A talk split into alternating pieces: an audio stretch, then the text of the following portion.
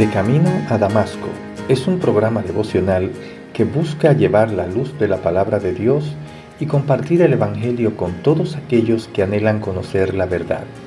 Y llega a ustedes a través del Ministerio Evangelístico Misericordia y Justicia en la voz de Yanco Lucero Cruz, un servidor quien les habla.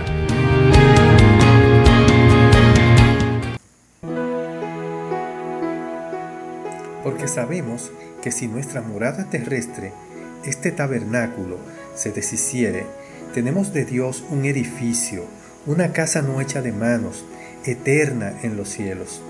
Y por esto también gemimos, deseando ser revestidos de aquella nuestra habitación celestial, pues así seremos hallados vestidos y no desnudos, porque asimismo lo que estamos en este tabernáculo, gemimos con angustia, porque no quisiéramos ser desnudados, sino revestidos, para que lo mortal sea absorbido por la vida, mas el que nos hizo para esto mismo es Dios, quien nos ha dado las arras del Espíritu.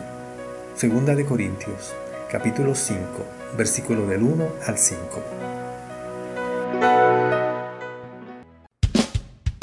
Les habla Yanco Lucero Cruz en su programa devocional De Camino a Damasco. Un encuentro con Jesús que cambiará su vida para siempre.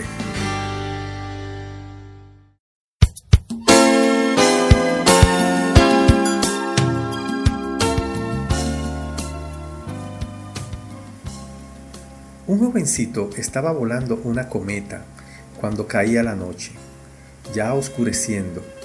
Un vecino suyo que pasaba por su lado le vio haciendo extraños ademanes y se le acercó y le preguntó, ¿qué haces?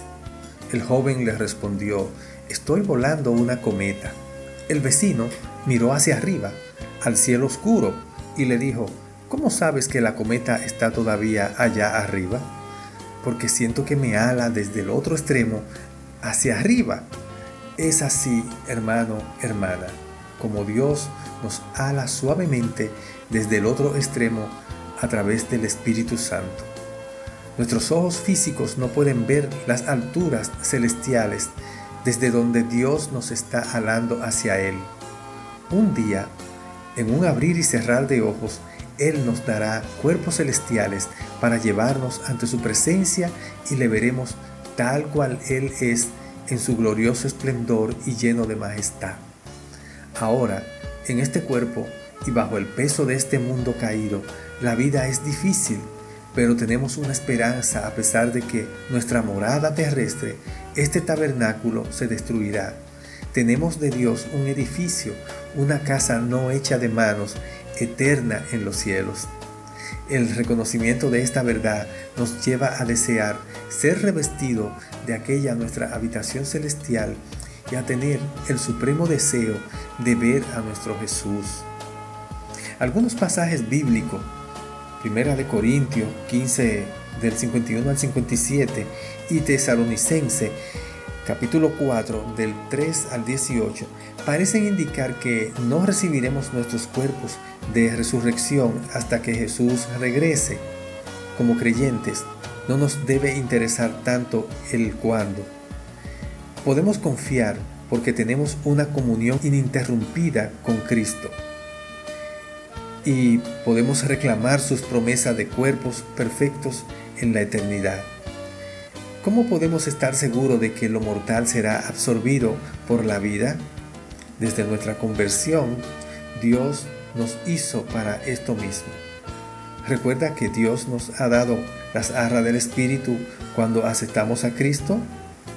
Sí, podemos estar seguros de nuestra recompensa por la presencia del Espíritu en nuestras vidas. Ese que nos hace sentir el alón y el tirón hacia arriba aunque los demás no puedan ver al cielo como nosotros podemos ver. Amén. Oremos. Gracias Dios porque tú nos has dado el Espíritu Santo, el cual nos da confianza y seguridad en cuanto a nuestra redención. Ese Espíritu que nos da seguridad en cuanto a nuestra relación contigo, Señor. El Espíritu Santo que nos da seguridad en cuanto a nuestra recompensa. la presencia de ti en nosotros, que garantiza que tendremos la herencia de cuerpos celestiales